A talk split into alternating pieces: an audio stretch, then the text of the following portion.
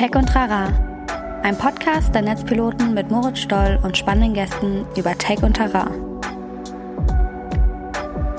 Herzlich willkommen bei Tech und Trara. Mein Name ist äh, Moritz Stoll. Ich bin der Moderator dieses Podcasts. Das ist ein Podcast, in dem wir Netzpiloten uns jede Woche mit verschiedenen ExpertInnen unterhalten und versuchen, mit ihnen gemeinsam herauszufinden, wie sich Technologien in dem jeweiligen Bereich oder in ihrer jeweiligen Branche verhalten. Diese Woche habe ich mich mit Anja, Dr. Anja C. Wagner unterhalten.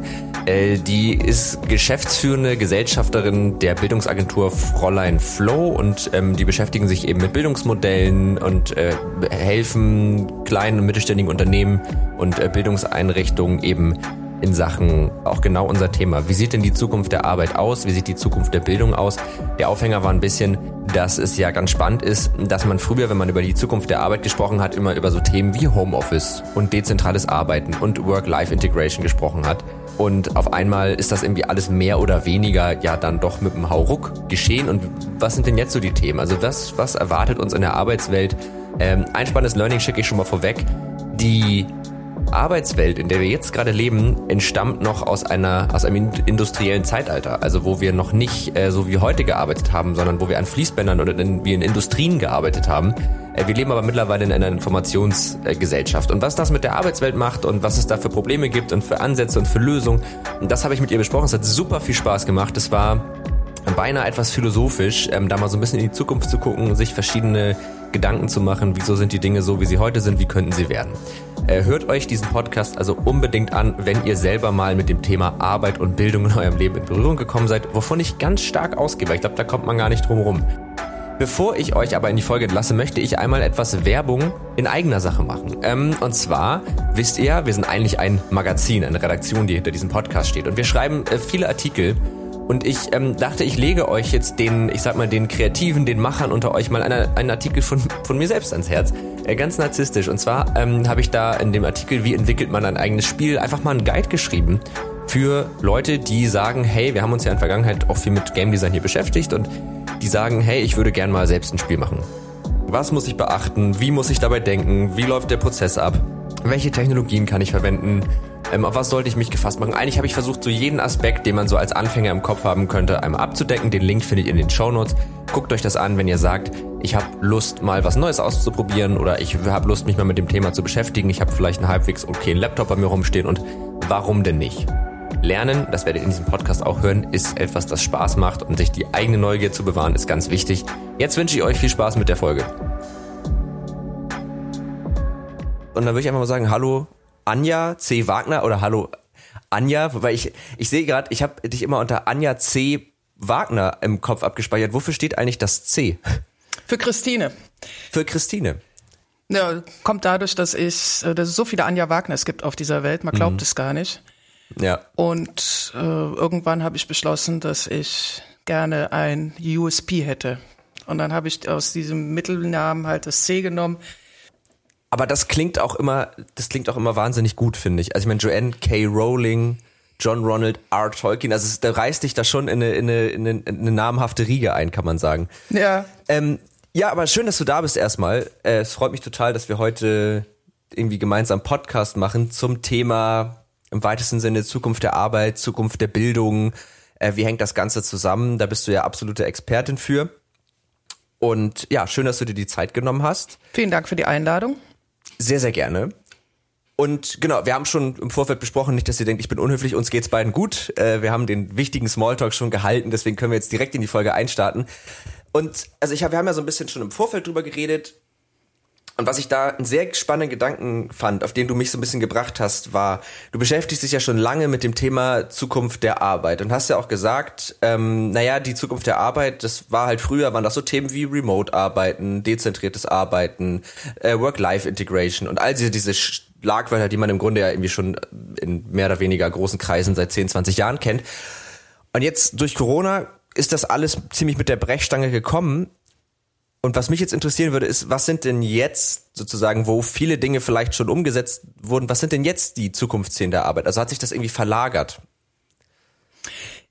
Ja, also ich meine, jetzt sind ja viele in dieses Homeoffice geschmissen worden und insofern müssen sie ja mehr oder weniger diese, diese Arbeit für Null Zukunft der Arbeit leben und ähm, und auch in diesen Kontexten arbeiten. Wobei ich interessant fand, jetzt ähm, vor ein paar Tagen habe ich in irgendeiner Talkshow auf YouTube gehört, dass die, dass Herr Müller, unser Bürgermeister hier in Berlin, sagte, mhm. dass zehn Prozent der Unternehmen in Berlin tatsächlich nur im Homeoffice sitzen, was ja sehr wenig ist. Also jetzt gerade ja. in diesem zweiten Lockdown oder dritten oder in welchem auch immer wir uns befinden.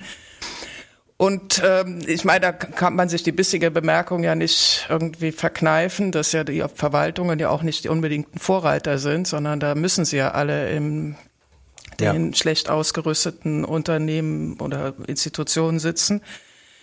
Insofern, äh, ich bin ja großer Fan des kulturellen Vorlebens, auch so unter Bildungsgesichtspunkten, also weniger über den Kopf gehen und mehr irgendwie Pragmatismus vorleben, dann leben das andere danach. Ja. Und ja gut, was hat sich verändert? Ähm, leider glaube ich immer noch zu wenig. Wobei wir vom Kopf her, glaube ich, ein bisschen unterscheiden müssen. Also ich mache immer so grob so einen Dreierschritt. Die, ähm, man kann in Großkonzern, da wird anders gearbeitet als im öffentlichen Dienst. Und dann haben wir noch die kleinen KMU, die so, die ja das Gros der Arbeitnehmer beschäftigen, die eigentlich nur die ganze Zeit am Rödeln sind und auch gar keine Zeit haben, sich neu zu organisieren. Und das muss man so ein bisschen im Hinterkopf haben, dass wir nicht so pauschal irgendwelche Wunschvorstellungen hier formulieren, die eigentlich für viele gar nicht realistisch sind. Also im öffentlichen Dienst ja. hatten wir jetzt eben schon gesagt, die haben überhaupt nicht die Infrastruktur. Das äh, ist nun auch ein großes Problem. Das wissen wir ja nun auch alle. Und äh, ist halt die Frage, ob wir als, als letztlicher Auftraggeber oder Arbeitgeber letztlicher Finanziers des öffentlichen Dienstes, ob wir so weit sind, dass wir bereit sind, das Geld auch zu investieren, halt in eine wirklich mhm. gute digitale Infrastruktur, mit die Voraussetzung ist, damit man zeitgemäß modern arbeiten kann, dezentral, was uns dann wieder als Bürgern auch zugute kommt, weil wir dann ja digital auch die ganzen Bürgerdienste in Anspruch nehmen können. Also es wäre ja vieles ja. wesentlich smoother und smarter zu gestalten. Ja. Und ja, man, man, man Achso, sorry, ich wollte dich nicht unterbrechen. Nee, äh, also ich glaube, was, ähm, was, was, was wir sehen, ist halt äh, tatsächlich die Machtverkrustungen sind immens, also es bewegt sich kaum jemand und es will mhm. eigentlich jeder wartet nur darauf, dass endlich diese Pandemie beendet ist, damit wir wieder dahin zurückgehen können, wo wir herkommen. Also möglichst sich, dass sich wenig verändert, weil natürlich durch dezentrales Arbeiten und äh, durch diese Zukunft der Arbeit, alles diese ganzen kollaborativen Werkzeuge und Methoden, die wir so kennen. Natürlich, die äh, Machthierarchien, die existieren, halt damit auch unterlaufen werden und man muss auch realistischerweise sagen, viele dieser Menschen braucht es dann auch nicht mehr.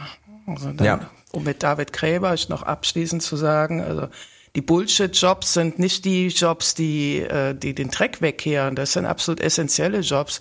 Bullshit-Jobs sind die in diesen, in diesen äh, Hierarchien, die dauernd in Meetings hängen und die ganze Zeit am Videokonferieren sind, jetzt oder sonst in Präsenz mhm. ja am liebsten.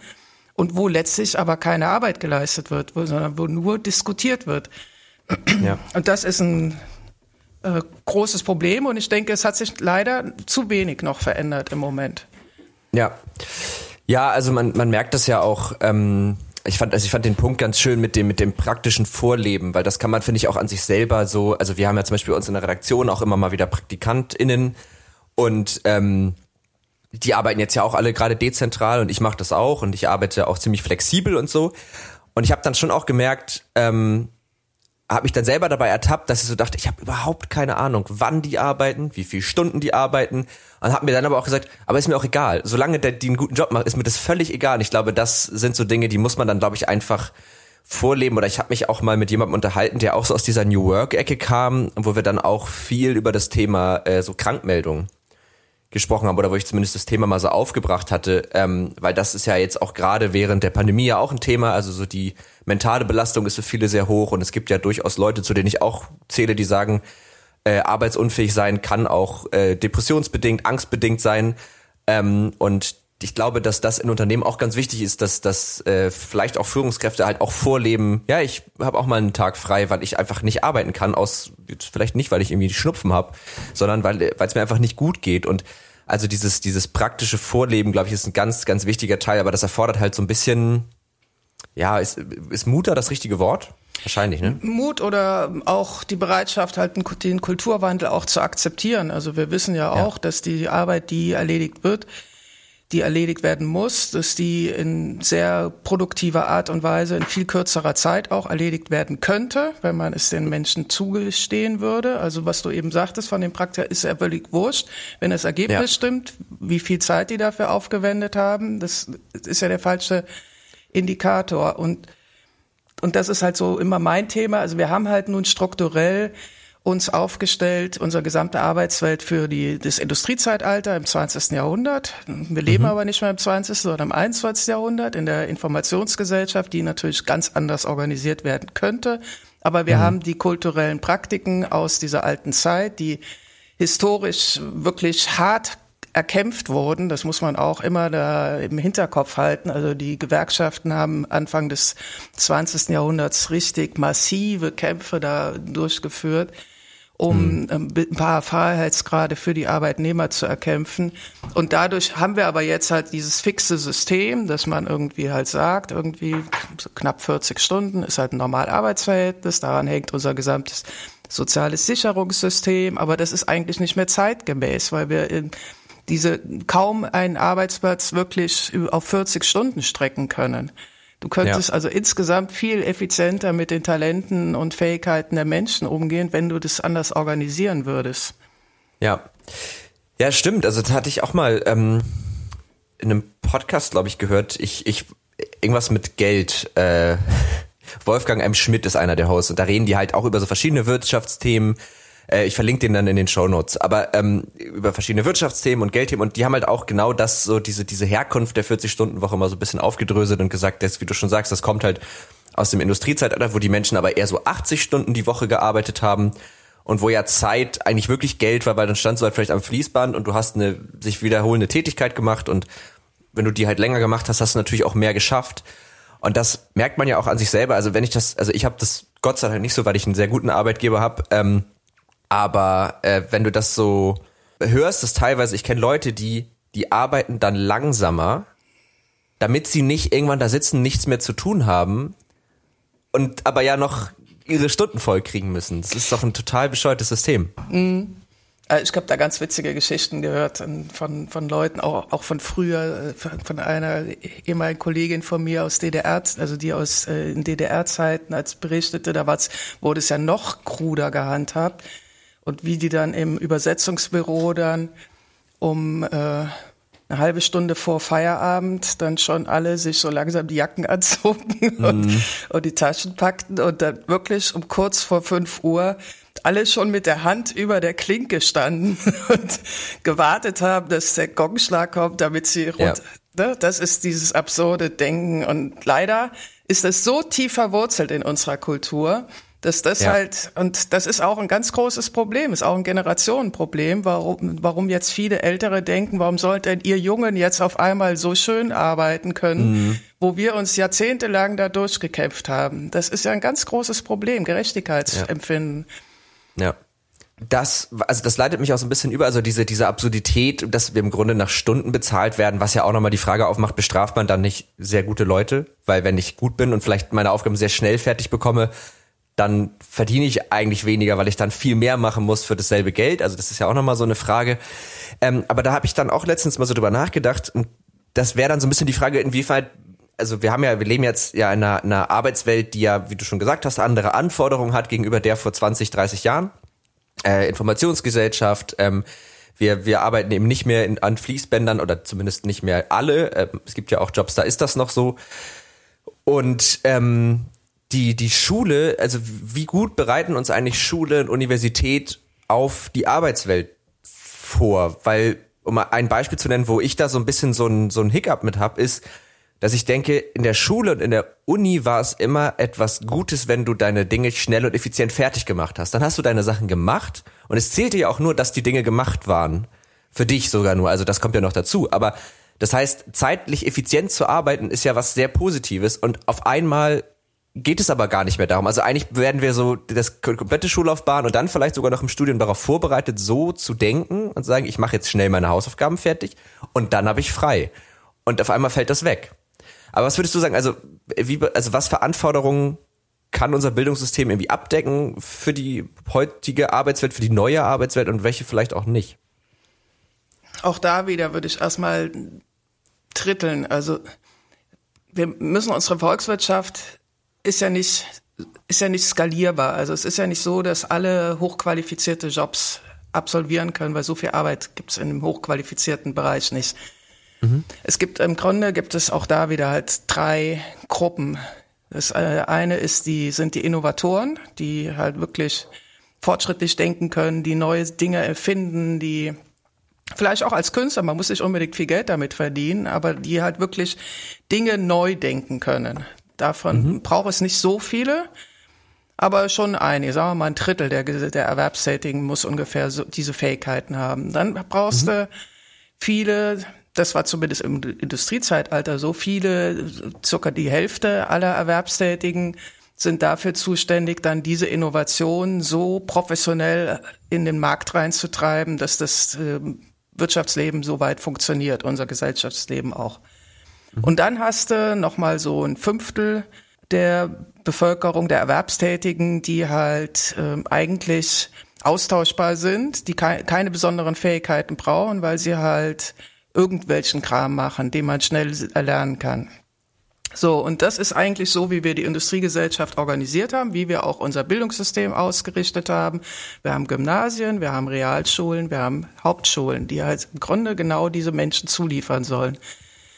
Und jetzt ist es halt ganz schwierig, dann über Schule per se zu sprechen, weil halt diese Menschen, und das ist auch das perfide, was wir ähm, ja immer, wir versuchen ja immer das Bildungssystem sehr idealistisch zu betrachten. Ne? Also wir mhm. fördern die Kinder, wir möchten irgendwie deren Talente äh, herausarbeiten, wir möchten ihnen eine Lebensgestaltung an die Hand geben, dass sie wissen, wie sie das Leben leben können. Und Beruf ist eine Facette davon. Mhm. Jetzt könnten wir sagen, dass durch die Zukunft der Arbeit und die Automatisierung wahrscheinlich, und wir müssen davon ausgehen, dass sehr viele Berufe wegfallen werden. Sehr viele Tätigkeiten können anderweitig erledigt werden durch Technologie, was nichts Schlimmes ist, weil warum mhm. soll man irgendwelche sich wiederholenden Aufgaben, die in der Regel ja auch langweilig sind, wobei ich da niemandem zu nahe treten will, wer das gerne macht, ist, ist okay. Aber Klar das ist ja okay. So, und jetzt ist die große Frage, was, wie wird sich unser gesamtes, unsere gesamte Gesellschaft organisieren, wenn der Beruf nicht mehr so im Zentrum steht? Oder nicht mehr für alle stehen sollte. Und das ist eine ganz große gesellschaftliche Diskussion, die uns noch bevorsteht und die wir eigentlich in den letzten fünf Jahren schon angedeutet, diskutiert haben, aber ähm, die jetzt noch verstärkt irgendwie, wenn erstmal die Automatisierung richtig zuschlägt, diskutiert werden muss. Also das heißt ja im Grunde, genau, das, wenn wir davon ausgehen, dass, dass durch Technologien, welcher Art auch immer, so diese, diese repetitiven Jobs, nenne ich es jetzt mal, wegfallen, also Zahlen irgendwo eintragen, an Fließbändern stehen, das sind jetzt ja nur zwei Beispiele, das fällt weg. Das heißt, dass man ja eigentlich auch eine ganze Bevölkerungsgruppe hat, also Menschen, die vielleicht auch einfach, was ihre, ihre Kapazitäten angeht, halt eher für solche Jobs geeignet sind, ohne jetzt despektierlich klingen zu wollen, aber es ist ja nun mal so. Oder Menschen, die sowas auch einfach gerne machen, die haben ja dann eigentlich erstmal keine Arbeit mehr. Keine Erwerbsarbeit. Und da, äh, da fängt's genau, an. Ja. Da ja. fängt's an, dass wir im Grunde diesen Arbeitsbegriff wieder erweitern müssen, weil Arbeit gibt's genug. Also du, auch ja. wenn du anfängst zu kochen oder oder liest oder das kannst du alles als unter Arbeit oder oder joggen gehen oder Gärtnern oder ähm, Care-Arbeit, die ganze Pflege zu Hause, die, die das Aufziehen von Kindern ist alles Arbeit. Das stimmt, ja. So, und jetzt, was wir aber nur honorieren, ist diese Erwerbsarbeit. Und das ist ja die, genau die Diskussion, die dann rund ums Grundeinkommen kommt, mhm. wie, wie, wie finanziert, also im Grunde, was wir äh, differenzieren müssen, ist das eine, wie kommt das Einkommen? Also wie schaffen, wie haben wir Geld in der Tasche, damit wir irgendwie, sagen wir mal, einen Kühlschrank füllen können und die Miete zahlen mhm. können? Und das andere ist, äh, wie gestalte ich mein Leben sinnvoll?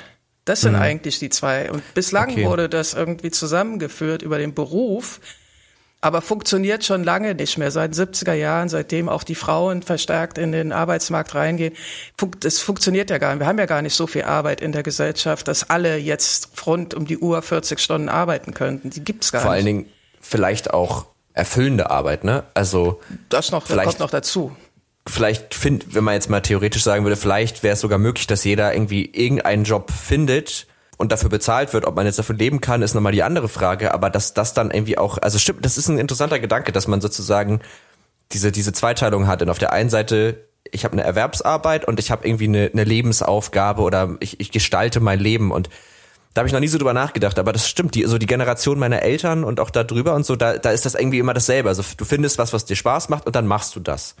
Und es gibt ja, stimmt, es gibt ja jetzt eigentlich mittlerweile, es gibt ja schon so ein bisschen so ein Umdenken. Also es gibt ja, ich kenne Leute, die sagen, ich habe einen Job, da verdiene ich ganz gut und sobald ich genug verdiene, mache ich dir vielleicht auch nur noch Teilzeit und dann gestalte ich mir meine Freizeit so, wie ich das möchte. Und es gibt halt Leute, die finden tatsächlich eine Sache, in der sie sehr doll aufgehen. Und dieses bedingungslose Grundeinkommen, das ist ja auch so ein Thema, das jetzt schon so seit, ja, doch schon ein paar Jahren ja schon irgendwie immer mal wieder so in der Diskussion steht. Kannst du was darüber sagen, wie und ob das funktionieren kann. Also ich habe mich damit mal so ein bisschen beschäftigt und es ist ja schon so, dass das grundlegend, wenn man das richtig anstellt, finanzierbar ist und auch funktionieren kann. Gibt es da irgendwie Studien drüber oder irgendwelche Berechnungen? kannst du da ein bisschen was Konkretes zu sagen? Hm, bin ich aber auch nicht die Endexpertin zu. Okay. Ähm, beschäftige mich aber schon am Rande immer wieder damit. Das bedingungslose Grundeinkommen, ich glaube, der Diskurs darüber, man darf nicht denken, dass dann damit dann alles geregelt ist. Wenn mhm. wir irgendwie das eingeführt hätten, dann wird es weiterhin Problemlagen geben und, äh, und äh, soziale Herausforderungen, die wir anderweitig abfedern müssen. Also das Grundeinkommen wird jetzt nicht alles ersetzen, aber es kann durchaus eine Facette sein. Es läuft ja im Moment gerade hier eine große Studie hier mit diesem mhm. Verein Mein Grundeinkommen und der Uni. Ich glaube, die TU Berlin ist es die äh, das begleitet und jetzt über die nächsten drei Jahre erforscht. Also da kriegen 100 Leute, glaube ich, kriegen ein Grundeinkommen. Das wurde zu, per Losverfahren zugeteilt. Und dann gibt's eine große Vergleichsgruppe, ich glaube, das sind 1000 Personen. Jetzt schaut man, was, wie unterscheiden sich, wie leben die jetzt in den nächsten drei Jahren? Verändert sich mhm. da irgendwas? Oder wovon ich ausgehen würde, ist, dass äh, weiterhin die Menschen, die dann einen Purpose haben, die irgendwas äh, erledigen wollen, sei es nun über Erwerbsarbeit, also indem sie damit Geld verdienen oder oder sich äh, als Fußballtrainer verdienen wollen, ohne dafür bezahlt mhm. werden zu müssen. Also ich, ich glaube, dass die Menschen dann mehr darauf hören, was ihr Bauchgefühl ihnen sagt, wo sie hinstreben wollen ja. Und äh, ergänzend, äh, ich glaube nicht, dass es die Menschen abhält zu arbeiten, also weil, weil nee, es halt genug Arbeit gibt. Ja, nee, das, das kann ich mir tatsächlich auch vorstellen. Also da muss man ja nur mal auf sich selber hören und sich mal die Frage stellen, wenn ich jetzt, also das ist ja so eine klassische Frage, was würde ich eigentlich machen, wenn ich jetzt irgendwie vier Millionen oder 30 Milliarden Euro irgendwie einfach bekommen würde, was würde ich denn dann tun? Ich glaube, die wenigsten würden sagen, ich würde nie wieder in meinem Leben arbeiten, sondern die viele, glaube ich, würden tatsächlich dahin kommen, dass sie sagen, na, würde ich vielleicht das arbeiten, was ich, aber wovon ich nicht leben könnte. Ähm, also das heißt, wenn wir es mal so ein bisschen zusammenfassen, wenn wir jetzt über die Zukunft der Arbeit reden, dann gibt es natürlich einmal diesen sehr unmittelbaren Teil, wo es eben um so Themen geht wie Remote Work und äh, Digitalisierung und da passiert gerade viel, aber auch in vielen äh, Stellen noch nicht genug. Wir müssen sicherlich da auch in der Praxis mehr vorleben. Es müssen ein paar Investitionen gemacht werden in eine digitale Infrastruktur, dass es eben zugänglicher wird äh, für alle. Dann haben wir auch ein bisschen darüber gesprochen, wie die Zukunft der Arbeit im weiteren Sinne aussieht, ähm, haben halt auch mal Jobs mit reingenommen, die, ich sag mal, nicht die typische Digital- oder Schreibtischarbeit beinhalten, wie das aussieht. Und da kann man schon sagen, für diese Jobs sieht es gar nicht, das heißt gut, also so gut aus in dem Sinne, dass viele Jobs wahrscheinlich wegfallen werden durch äh, Automatisierung.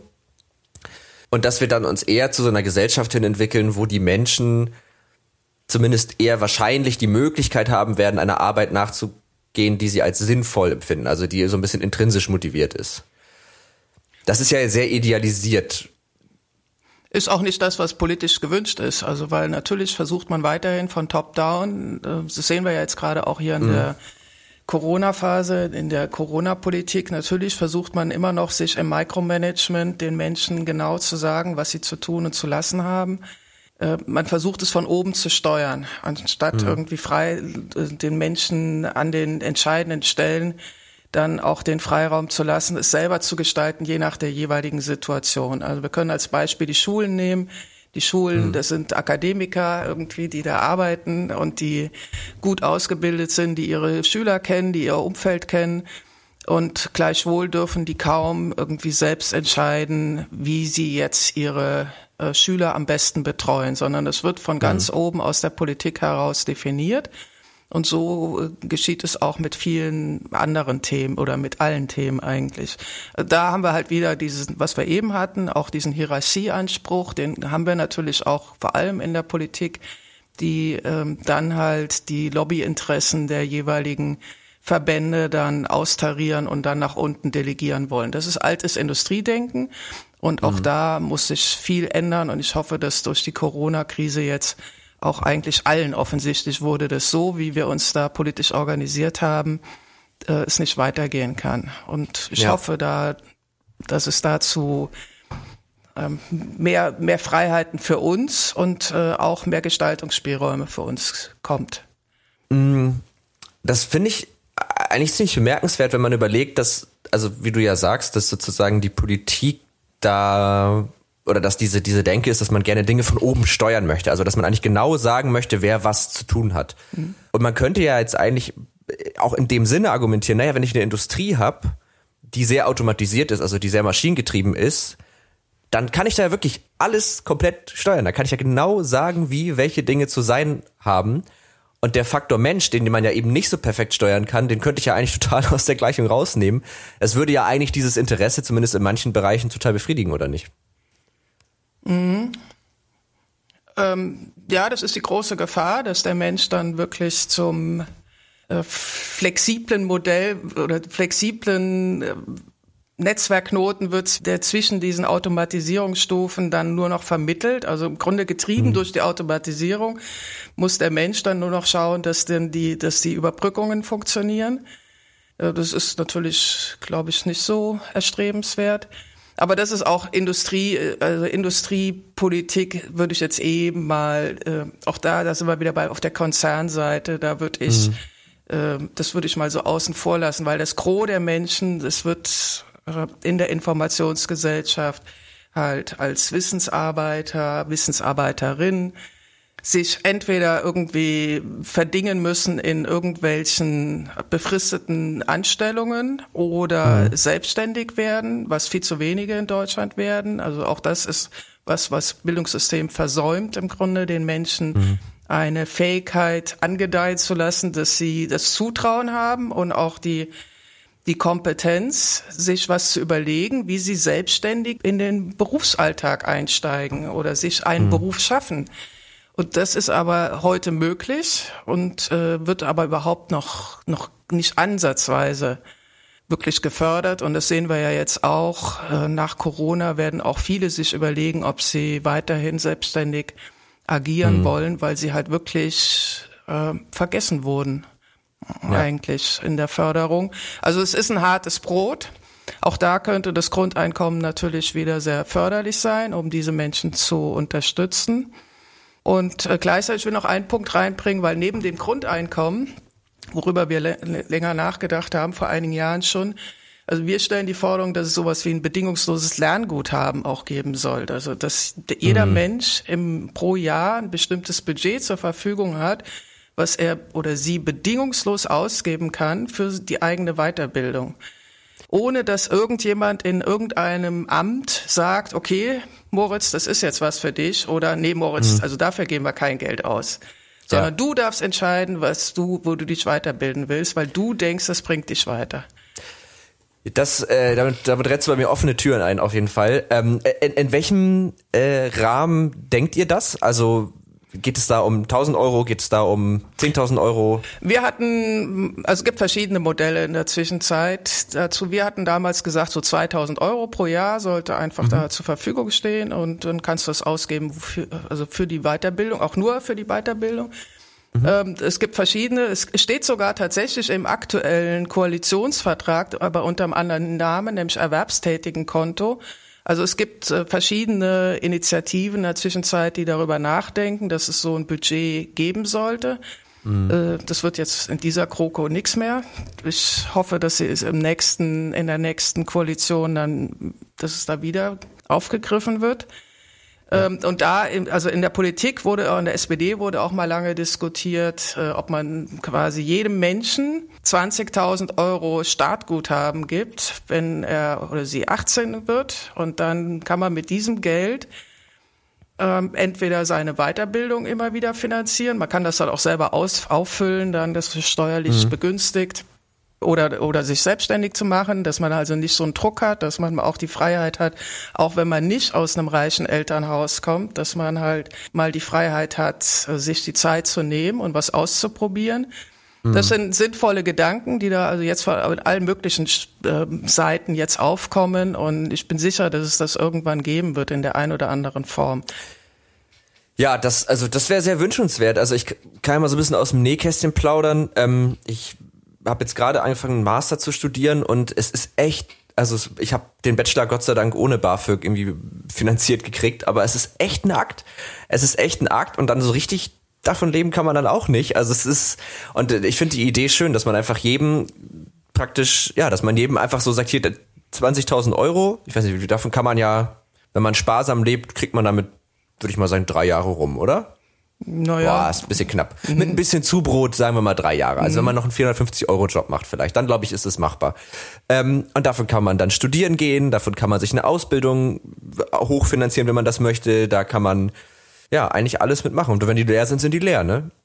Genau. Und da kannst du es ja, wenn du dann wieder einen Job gefunden hast, kannst du es ja langsam wieder auffüllen, dass ja. du dann beim nächsten Bruch dann wieder ein Budget hast, mit dem du dann weiter dich weiter qualifizieren kannst. Ja, ja, ich glaube, ich meine auch, ist das nicht in Norwegen, wo, wo Studenten oder StudentInnen, ähm, wo die auch einfach Geld dafür bekommen, dass sie überhaupt studieren? Also wo das einfach aktiv gefördert wird? Das weiß ich nicht, fände ich aber eine gute Idee, ja.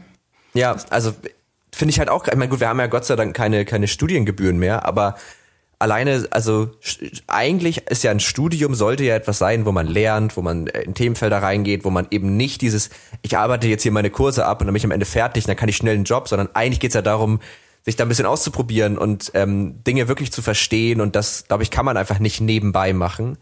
Und trotzdem äh, ist, ich glaube, ich, ich kenne nur sehr wenige Studenten, die das schaffen, ohne Nebenjob ähm, ihr Studium zu bestreiten. Also ich habe ja auch lange in der Hochschule auch gearbeitet und äh, mhm. die Studierenden, die ich da kannte, die haben alle gearbeitet, mehr oder weniger. Ja. Also ja. das war halb halb und soweit ich das weiß, ist das bis heute überall der Fall.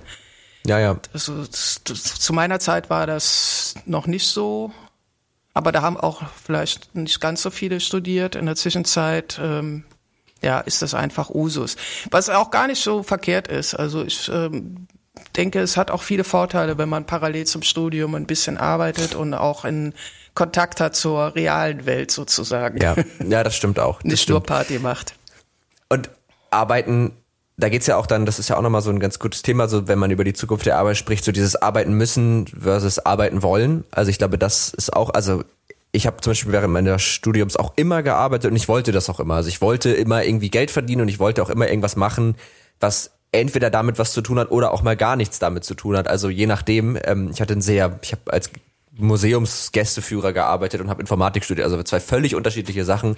War aber ganz cool, weil ich dadurch auch immer eine Auszeit irgendwie ja mal hatte von den Themen um nochmal auf das Bildungssystem zurückzukommen, was würdest du denn sagen, was fehlt in unserem Bildungssystem so grundsätzlich? Also du hast ja schon gesagt, man kann das nicht pauschal für alle Schulformen und so beantworten, aber was wird vielleicht nicht vermittelt oder was fehlt da in der Struktur, was es dringend bräuchte für das, was jetzt so gesellschaftlich auf uns zukommt? Na, wir haben eine sehr starke Fokussierung auf die auf Zertifikate und Abschlüsse und äh, im Grunde gehen die Menschen, die äh, zur Schule gehen und in die Hochschule gehen, in der Zwischenzeit lernen die eigentlich nur noch für die Prüfungen. Also die wollen halt ja. da durchkommen und das, ich habe früher mal gesagt, die spielen das wie so ein World of Warcraft Spiel. Also die mhm. schauen sich an, wie sind die Spielregeln, wie komme ich da am besten durch, okay, Level 1, 2, 3 und dann schauen sie und unterstützen sich auch wechselseitig. Also insofern lernen die da auch by the way, äh, kollaboratives Arbeiten.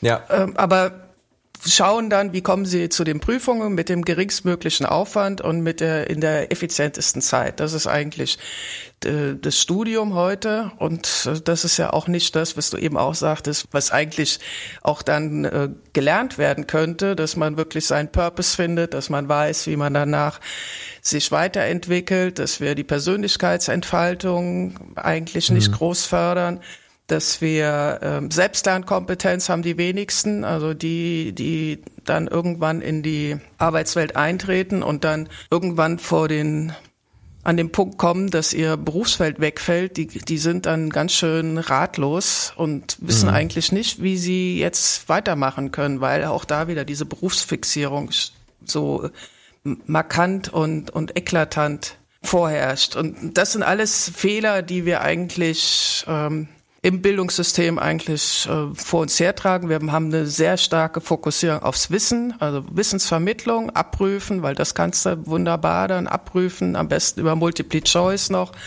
Mhm. Und so werden die Leute da reingeprügelt, was völlig Quatsch ist. Also, ja. ne, also natürlich braucht es eine Strukturierung des Kopfes und des Denkens und es wäre ist schon hilfreich, dass man mal die ein oder andere Theorie verstanden hat damit man Sachen auch zuordnen kann. Aber gleichzeitig geht es ja darum, auch immer wieder die quasi die Festplatte im Gehirn immer wieder neu zu, zu formatieren und ja, total. Da habe ich mir letztens auch mal Gedanken drüber gemacht. Ähm, ich, dass der Aufhänger war ein bisschen anderer, aber so das Thema so KI, die Möglichkeiten von künstlicher Intelligenz und und dann auch so im Hinblick eben auf so auf so dieses Thema, was wir vorhin hatten, so mit Automatisierung und dass künstliche Intelligenzsysteme irgendwann Dinge übernehmen können für uns und habe mich dann so ein bisschen gefragt, naja, also Intelligenz heißt ja auf der einen Seite sicherlich auch Wissen, also wie du schon sagst, es bietet ja auch Grundpfeiler und man hat dann äh, Ausgangspunkte. Und dann ist es ja auch die, die Fähigkeit, sag ich mal, aus, aus Informationen irgendwie Wissen zu gewinnen, glaube ich zumindest. Aber ich glaube, was Menschen können, was künstliche Intelligenzen zumindest jetzt noch nicht können und glaube ich auch nie so richtig können werden, ist Methoden zu entwickeln, mit denen man das machen kann. Also, dass ich mir überlegen kann, ich kann mir selber überlegen, ich kann eine Kompetenz darüber entwickeln, wie ich gewisse Dinge lerne, wie ich äh, Wissen generiere. Und das kann eine KI nicht. Also ist man ja eigentlich ganz gut beraten damit, glaube ich, diese Kompetenz auch zu fördern. Diese, das ist ja dann im Grunde Selbstlernkompetenz wahrscheinlich. Damit eben dann Leute auch irgendwie vielleicht ausgebildet werden, die, die in in einer fernen oder nahen Zukunft ähm, eben nicht abgelöst werden oder die eben die Fähigkeit haben, sich immer wieder neu zu orientieren und etwas zu können, was eine KI vielleicht nicht kann. Ja, das ist ja die große Diskussion, äh, künstliche Intelligenz, ob der Mensch der künstlichen Intelligenz dauerhaft überlegen sein wird. Und es gibt ja, ja durchaus versierte KI-Forscher und Pragmatiker, die sagen, es wird keinen Bereich geben. Also die KI, künstliche Intelligenz, kann einfach äh, absehbar so intelligent werden, dass sie die, den Menschen einfach äh, immer überlegen sein wird. Auch die Kreativität, also mhm. wenn man sich heute schon bestehende Programme anschaut, die können in der Zwischenzeit Hits produzieren, Musikhits äh, kann mhm. die KI selber produzieren, die schaut sich dann halt die Muster an. Über Machine Learning können die ja in alle möglichen Richtungen in der Zwischenzeit ähm, trainiert werden. Und äh, auch Kunstwerke, Digital Art können sie produzieren. Also das ich bin mir nicht sicher, ob wir uns da nicht als Menschen auch überheben. Ich bin aber auch nicht sicher, ob das die Diskussion ist. Mhm. Also ich habe nichts dagegen, wenn die KI unsere, unser Wirtschaftssystem so gestaltet und auch äh, nachhaltig gestaltet, dass wir die Klimakrise auch in den Griff kriegen. Mhm. Und äh, wir dann ansonsten äh, uns irgendwelche Aufgaben suchen, die uns Spaß machen und äh, die im sozialen Bereich sein können. Die, also es gibt ja wirklich, wie gesagt, genug zu tun. Ja. Und äh, also ich sehe das Problem nicht so ganz, muss ich sagen. Das stimmt, ja. Ähm, du hast ja ein Buch geschrieben, mhm. Berufen statt Zertifizieren. Das hast du ja gerade schon mal so ein bisschen angerissen. Was genau ist dein Problem mit Zertifikaten? Oder was, was genau ist, ist, worum geht's auch in dem Buch vielleicht? Vielleicht magst du das mal so. Nein, die Zertifikate, die öffentlichen Zertifikate, ist, also Bildung ist immer Machtpolitik. Das hatte ich ja eben schon mal angerissen, dass es halt volkswirtschaftlich diese unterschiedlichen Berufsgruppen geben muss. Und mhm. natürlich hat das Bildungssystem immer zugesehen, dass die auch so generiert werden, dass wir nicht einen Überhang haben an Menschen, die alle jetzt in der Forschung arbeiten wollen oder wo auch immer.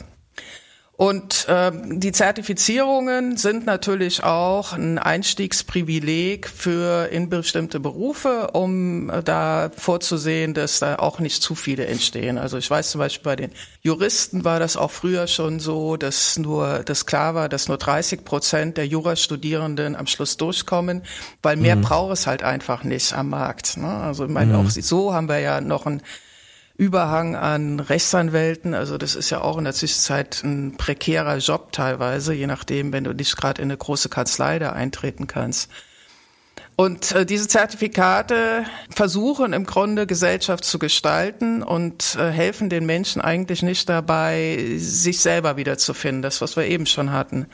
Mhm. Und gleichzeitig haben wir in der Zwischenzeit seit äh, 20 Jahren etwa, 15, 20 Jahren, haben wir das Internet, den großen Lernraum Internet. Es gab nie einen größeren, wenn man denn weiß, mhm. wie man ihn für sich nutzbar machen kann.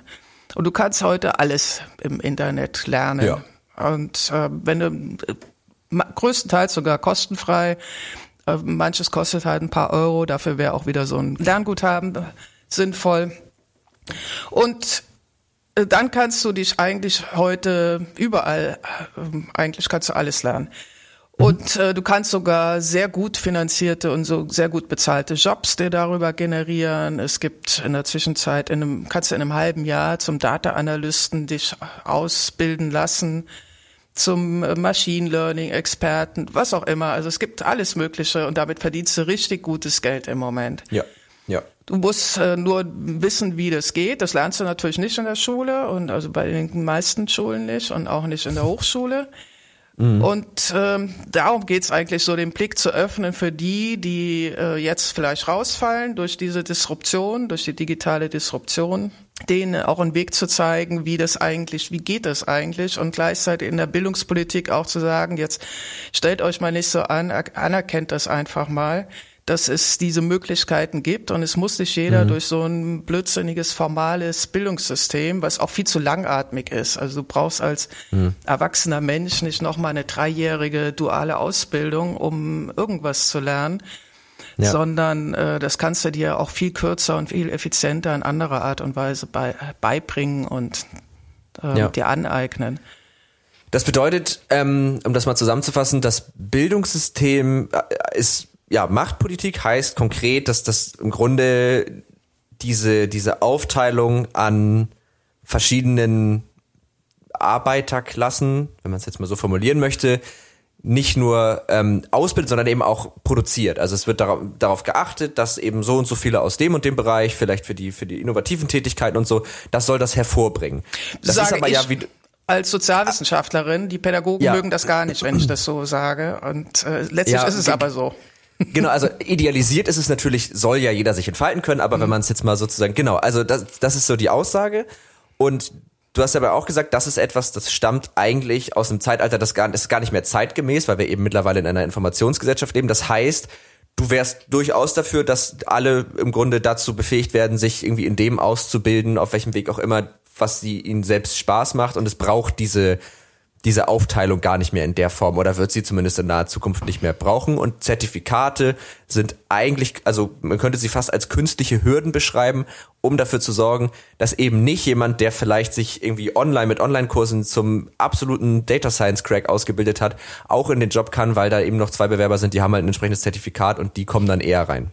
Genau, Unternehmen achten da ja auch gar, äh, immer weniger drauf. Also es kommt auch ja. aus den Unternehmen heraus ein starkes Interesse daran, irgendwie das mal weiter auszudifferenzieren. Die einzigen, die Wert drauf legen auf diese ganzen Abschlüsse und Zertifikate, ist der öffentliche Dienst, also die sich selber, also quasi mhm. selber die produzieren die diese Abschlüsse und honorieren das dann auch. Ne? Es macht ja. einen riesen Unterschied, ob du äh, BWL an der Uni studiert hast oder an der Fachhochschule, dann wirst du gleich in der Gehaltsstufe runter eingestuft. Ja? Und das ja. ist völlig schwachsinnig. Aber das sind Besonders halt besonders in der heutigen Arbeitswelt, ja. Mhm. ja ganz spannend, dass der öffentliche Dienst ja damit im Grunde so ein, das entwickelt sich ja fast zu so einem geschlossenen System. Also wir produzieren Menschen, die wir dann wieder auf diese Art und Weise einstellen. Genau. Finde ich ganz lustig. Ähm, um das so ein bisschen abzuschließen, fände ich nochmal, also ich bin ja 24, also ich bin noch sehr jung. Ich stehe noch nicht mehr ganz am Anfang, aber schon noch eher am Anfang meiner, meiner Berufslaufbahn. Ähm, und mich würde mal interessieren, was du Menschen in meinem Alter, jetzt gar nicht mir konkret, aber in meinem Alter einfach raten würdest im Hinblick auf ihren beruflichen Werdegang, auf ihren Bildung oder bildungstechnischen Werdegang ähm, aus deiner Perspektive als Expertin für das Thema, aber eben auch einfach, weil du ja einfach doch deutlich mehr Berufserfahrung und auch Lebenserfahrung hast? Ähm, erster Schritt ist halt wirklich versuchen, möglichst viele Erfahrungen zu sammeln in unterschiedlichen Bereichen, überall mal reinschnuppern, das Gehirn strukturieren, reflektieren darüber, versuchen herauszufinden in den ersten 30 Jahren, wo liegen meine Talente und meine Interessen und äh, was kann ich gut. Also und dabei halt nicht so so schmalspurig auf einen einen Beruf hinzielen, sondern Handwerker ist nun mal, Handwerker wird es immer geben. Du musst mhm. aber jetzt vielleicht nicht unbedingt, äh, weiß ich nicht, ob der Elektroinstallateur auf Dauer so existieren wird oder weiß ich nicht. Also wahrscheinlich mhm. schon.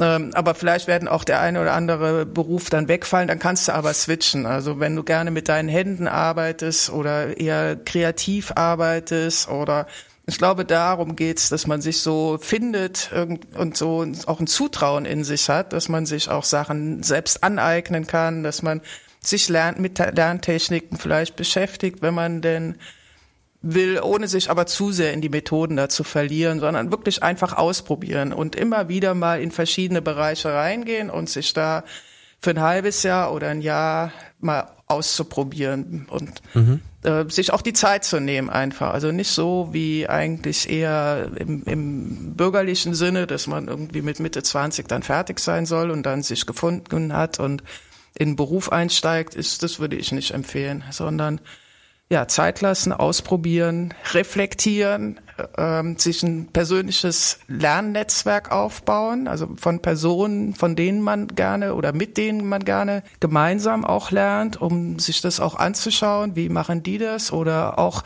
zu wissen, wie nähere ich mich einem neuen Thema, wie kann ich irgendwie in möglichst schneller Zeit mich mit einem Thema vertraut machen und äh, da für sich selber auch Wege zu finden, wie sowas mhm. geht und äh, da auch von anderen zu lernen und äh, halt wirklich diese Bereitschaft immer wieder irgendwie sich ein neues und die Neugierde beizuhalten. Ich habe letztens einen Vortrag gehört und es ist uns ja nun allen bewusst, dass kind, alle Kinder sind, werden neugierig geboren. Und dann mhm. verlierst du im Laufe der Jahre, kannst du richtig zusehen, mit der schulischen Karriere, mit jedem Schritt verlierst mhm. du mehr von deinem Genie, von deinem individuellen äh, Potenzial, was du von Natur aus mitbekommen hast. Mhm. Und das gilt es im Grunde wieder, sich selber zu erarbeiten. Weil wir, wenn wir, wenn du durch das System durchgelaufen bist, stehen wir alle am Schluss irgendwie an dem Punkt, dass wir das nicht mehr haben. Und jetzt geht's, aber weil es in uns drin ist, müssen wir es uns halt selber wieder freischaufeln. Mhm. Und diese Neugierde, diese Offenheit, sich mit Neuem auseinanderzusetzen, nicht dicht zu machen, was ich auch hilfreich finde, ist, sich mit dem Growth-Mindset auseinanderzusetzen. Also, dass man wächst, dass man irgendwie nicht so mhm. sich fixiert auf irgendwas, sondern sagt, okay, es kann auch morgen anders sein. Und ich kann alles lernen und ich, davon gehe ich auch aus. Man kann eigentlich im Großen und Ganzen alles lernen, wenn man sich auf den Weg ja. macht. Das glaube ich auch. Das äh, finde ich, finde ich, das klingt sehr motivierend. Also das äh, trifft auch echt einen Nerv bei mir. Ich kann auch da mal so ein bisschen erzählen. Ähm, ich zum Beispiel, ich habe Anfang 2020 meinen Bachelor gemacht und dachte so, okay, fertig studiert, jetzt wird gearbeitet und jetzt bin ich halt, jetzt bin ich das, jetzt bin ich Redakteur und das mache ich jetzt so. Und habe dann gemerkt, nee, ich, also ich mag meinen Job und ich mache den super gerne, aber ich brauche irgendwie noch mal ein bisschen, ich will noch mal was ausprobieren, noch mal irgendwie andere Sachen. Ich will auch immer mal wieder was Neues lernen und so.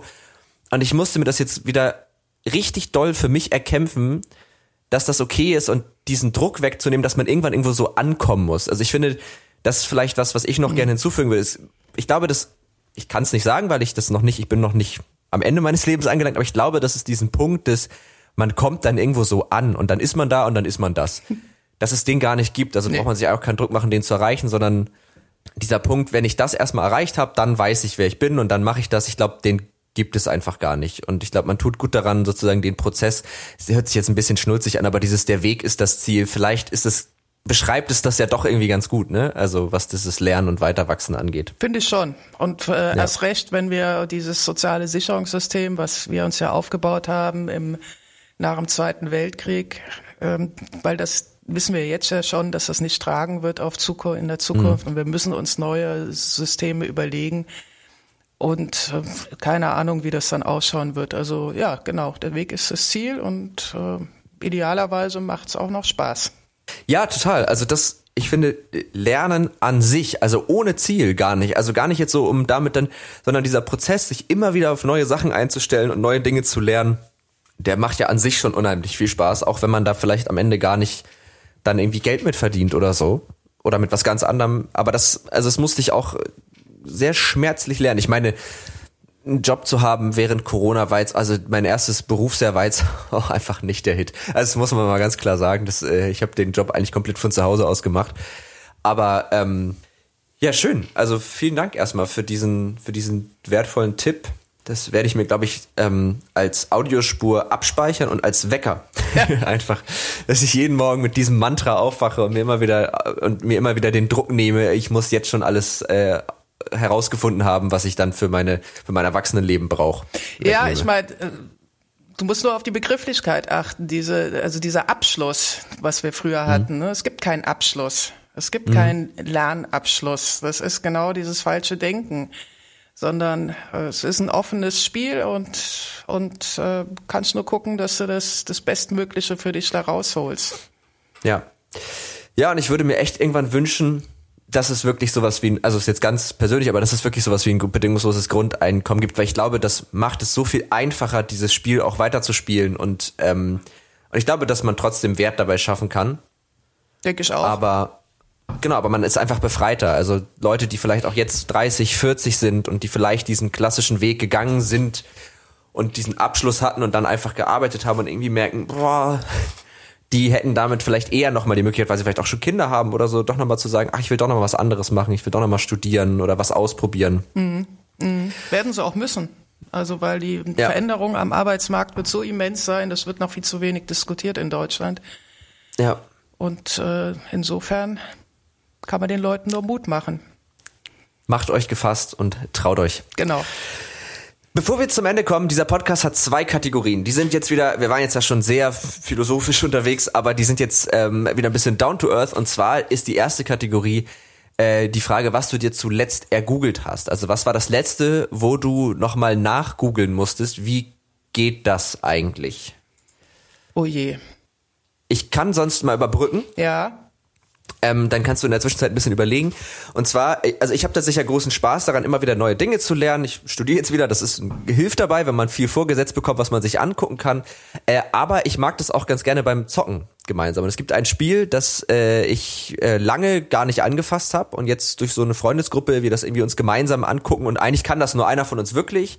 Das ist so ein 5 gegen 5 League of Legends heißt das, der eine oder andere wird es vielleicht kennen äh, spielt man auch so im E-Sport ganz viel und da kann man sich unfassbar doll reinfuchsen. Und da habe ich mir jetzt tatsächlich letztens mal ähm, einen Guide gegoogelt, wie man einen bestimmten Helden in diesem Spiel gut spielt und worauf man achten soll, weil ich jetzt doch so ein bisschen Motivation hatte, in dieser Gruppe äh, ich sag mal, für das Teamspiel ein bisschen mehr beitragen zu können. Und das hat irgendwie Spaß gemacht, weil das ist sowas, das wird mir in meinem Leben wenig bringen, auf einer finanziellen Ebene wahrscheinlich. Ich werde wohl kein E-Sportler mehr, aber ähm, ich hatte irgendwie Lust, ähm, das ein bisschen tiefer zu verstehen, sag ich mal. Mhm.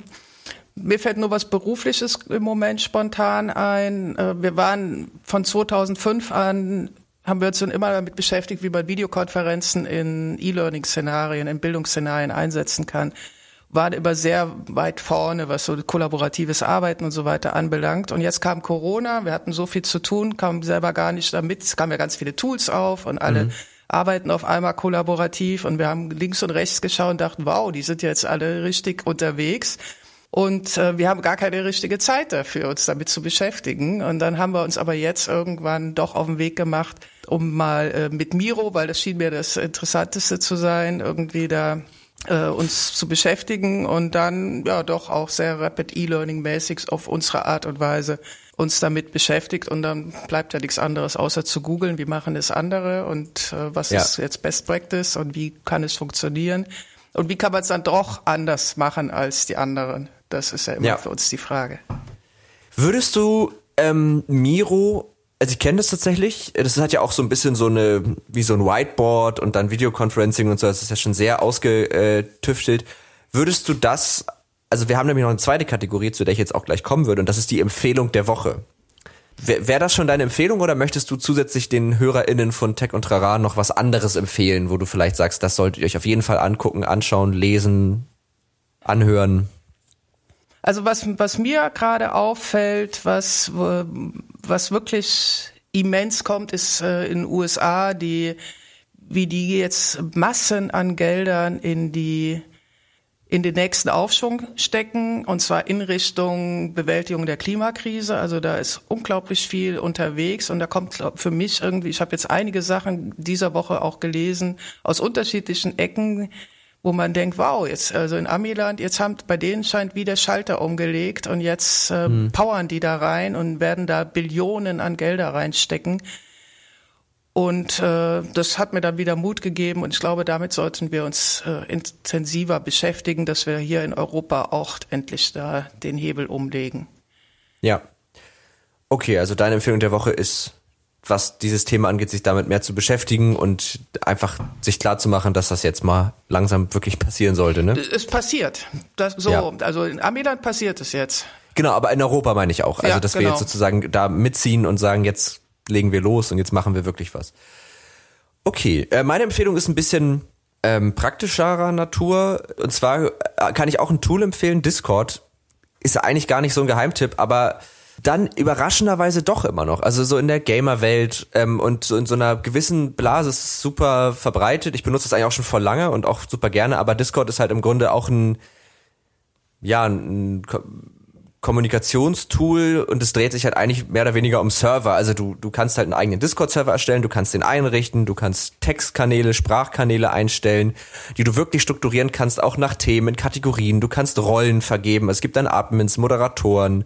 Man kann da Bots hinzufügen. Man kann darüber, die Sprachqualität ist super, man kann sich darüber super gut unterhalten. Äh, damit beschäftige ich mich sowieso schon viel und jetzt überlegen wir uns gerade so ein paar Szenarien, wie wir das halt auch verwenden können, um zum Beispiel Veranstaltungen da drauf zu machen, ähm, um vielleicht auch ein bisschen unsere Community zusammenzubringen. Also da werdet ihr in der nächsten Zeit vielleicht auch was von uns hören. Ähm, und das kann ich einfach empfehlen, weil das sowohl im beruflichen als auch im privaten einfach ein tolles Tool ist, weil es, und das ist das Schöne, das hatte ich glaube ich auch in einer anderen Folge schon mal erzählt, weil es eben beiläufige Begegnungen auch wieder möglich macht. Weil du siehst einfach, ah, der oder die ist online, man geht mal in so einen Sprachchannel zusammen, unterhält sich mal irgendwie fünf bis zehn Minuten. Manchmal werden da auch auf einmal drei, vier Stunden draus. Man spielt vielleicht ein Spiel, man arbeitet irgendwie einfach nebeneinander her. Und das kann ich sehr empfehlen für diese Arbeitswelt, in der wir uns gerade befinden, weil es einfach, ist einfach ein gutes Tool. Das gleiche Phänomen, also ja, ich habe auch letztens ein Online-Barcamp darüber mitgemacht. Das fand ich auch mhm. extrem gut äh, darüber organisiert. Und äh, aber das gleiche Phänomen, was du jetzt beschreibst, hast du auch in Clubhouse im Moment, ne? Dass man da reingeht ja. und äh, auf einmal sieht man, dass sich irgendwelche Menschen zum Thema XY unterhalten. Da schaltet man sich einen Moment zu manchmal ja. auch länger. Also das ist, äh, mir gefällt dieses Beiläufige auch, dieses Serendipity-Effekt, ne? Das ist ja der ja, wichtige, genau. dass man halt was findet, was man nie gesucht hat. Und äh, sich ja. da in diese Situation hineinzubegeben, gehört halt auch zum Lernen. Total. Und sich irgendwie zu vernetzen. Und bei Discord hast du eben noch den Vorteil, dass du halt wirklich so das kann halt wirklich zu so einem Hub für, für, für eine Gruppe von Leuten werden. Die kann auch beliebig, können auch tausend Leute sein, aber ähm, wo du weißt, ah, da finde ich irgendwie Gleichgesinnte. Also ich bin auch in dem Discord, da geht es irgendwie um, um, um Game Jams und Indie-Spielentwicklung und dann ne, geht's halt nur darum. Und äh, du hast einfach so, ja, du hast einfach so ein, wie so ein Ort und da kannst du richtig dich irgendwie vernetzen. Also von meiner Hochschule, die haben auch einen eigenen Discord-Server, findest du halt alles und das, ist auch so eine Sache, wo man denkt, warum gab's denn das vorher nicht? Es wäre ist auch praktisch, wenn man vor Ort sein kann als wirklich ein gutes Tool. Echt? Ihr habt das an der Hochschule? Wird das äh, richtig ja. offiziell auch unterstützt seitens der? Ja, ja, ja. Cool. Also richtig, cool. also zumindest das Department, in dem ich bin. Ähm, ich bin an der HAW. Mhm. Ist jetzt ja keine Werbung, aber die sind echt, also was digitale Lehre angeht, sind die echt gut. Da haben alle Studiengänge ihre eigenen Kanäle und da werden auch Vorlesungen drüber abgehalten und cool. da wird auch dann mit den Dozenten kommuniziert. Also muss ich ja mal sagen, ich bin sehr positiv davon überrascht, wie die HAW so die digitale Lehre organisiert. Mhm. Sehr gut. Es gibt auch ein paar Ausreißer hier und da, das äh, habe ich jetzt auch schon feststellen dürfen. Ähm, aber so im Gro, muss ich sagen, läuft. Mhm. Ja. Gut, super. Was, was studierst du denn? Hast du das an deinen Hörern schon erzählt? Nee, habe ich noch gar nicht. Digital Reality. Ähm, also Hauptfokus darauf, wie man mit Virtual und äh, Reality und Augmented Reality irgendwie eine Wertschöpfung erreichen kann und da so die Basics, sowohl technisch als halt auch eben so im, im, in der Benutzung und auch ein bisschen in der Forschung und so. Mhm. Wie schätzt du die, die wirtschaftlichen Möglichkeiten von Virtual Reality tatsächlich ein? Wird es Boah, jemals aus dem Hype, aus dem Hype heraustreten und tatsächliche Relevanz haben? Ich weiß nicht, ob ich schon tief genug drin bin, um da was Ehrliches zu sagen zu können, aber ich glaube, ja, ich glaube schon, dass, dass das irgendwann aus diesem Hype raustreten wird, weil es, ich glaube, es ist noch, sind wir in so einer Phase, wo den Leuten noch nicht klar genug ist, warum sie das brauchen. Ähm, die Brillen sind zwar nicht mehr so super teuer, aber es, es gibt noch zu wenig Anwendungsszenarien. Aber du kannst ja einfach über diese Technologie und je besser die wird, und das wird sie ja immer weiter, kannst du einfach Dinge vermitteln, du kannst Szenarien erlebbar machen, die sonst nicht erlebbar sind. Und ich glaube, je mehr Forschung und je mehr Anwendungsfälle es dafür gibt, desto eher wird das. Also ich glaube, wir haben jetzt eine ganz gute Technologie und jetzt brauchen wir halt noch einfach mehr Szenarien. Aber in der Industrie, also ein Beispiel war zum Beispiel ähm, in einer Virtual Reality Anwendung die Innenausstattung eines Flugzeugs sich anzugucken, ist ja schon cool. Aber dann halt auch zu sagen, na, was passiert denn soundmäßig, wenn ich jetzt hier ein anderes Material verwende? Wie hört sich das dann an? Also wie ist die Atmosphäre? Solche Geschichten, also für Designer und für äh, solche Berufsgruppen, glaube ich, hat das schon doch was zu bieten. Mhm. Aber frag mich in anderthalb Jahren nochmal, äh, wenn ich an meiner Masterarbeit sitze, dann äh, ich glaube, die, die Brillen müssen erstmal noch leichter werden. Und also ich kann mir nicht vorstellen, ja. dass du mehrere Stunden mit so einer Brille durchs Leben läufst genau. oder dich irgendwo hinstellst.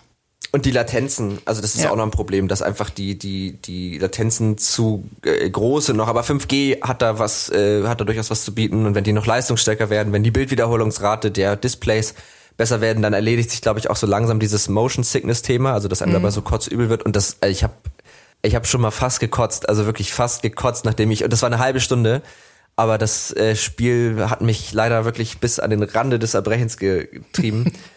aber ich glaube schon, dass da, dass das, dass da was möglich ist. Und ich glaube auch, was halt bei VR einfach ein super großer Vorteil ist, ist eben diese, dieses räumliche, was du wieder hast. Ähm, Gerade auch für kollaboratives Arbeiten kann das, glaube ich, auch durchaus, dass du dir halt einmal gemeinsam Objekte angucken kannst und dass du eben dieses Gefühl dazu hast, wie nah bin ich einer Person eigentlich.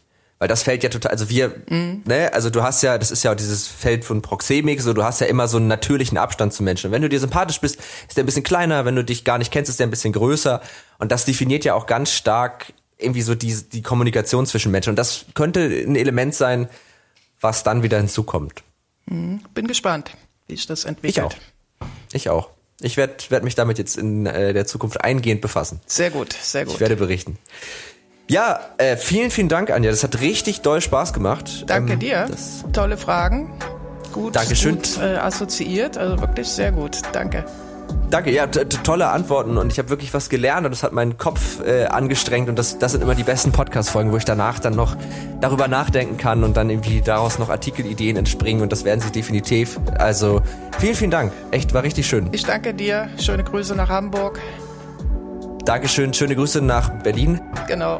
Genau, und an die Hörerinnen, HörerInnen äh, bleibt noch natürlich noch zu sagen, falls ihr noch Fragen, Anregungen, Gedanken zu dem heutigen Thema habt, schreibt uns gerne äh, entweder an techundtrara.netzpiloten.de oder unter Netzpiloten findet ihr uns auf Facebook, Instagram, Twitter, LinkedIn, Xing, eigentlich überall. Äh, da könnt ihr Fragen stellen. Ich weiß nicht, dich findet man... Auch da. Kann man dich auch da, genau, äh, unter deinem Namen vermutlich AC Wagner oder ACW Berlin oder halt die Firma Fräulein Flow ist auch überall. Genau. Genau. Äh, und ansonsten verlinken wir auch alle Kontaktdaten nochmal in den Show Notes. Dann äh, könnt ihr das da auch nochmal. Und äh, falls ihr uns unterstützen wollt, folgen ist immer eine super Sache. Einfach mal auf Abonnieren klicken, da freuen wir uns natürlich sehr. Und wenn ihr möchtet, könnt ihr uns natürlich auch gerne eine Bewertung dalassen. Ähm, falls ihr zu den Leuten gehört, die sagen, oh, das ist mir nur drei Sterne wert, gar kein Problem, aber schreibt mal bitte warum. Also es ist tatsächlich einfach gut zu wissen, was denn sozusagen das Problem ist. Dann vielleicht sind es ja Dinge, die wir ausräumen können.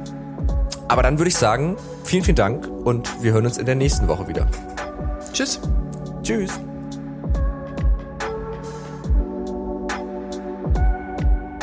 Tech und Rara, ein Podcast der Netzpiloten mit Moritz Stoll und spannenden Gästen über Tech und Terrain.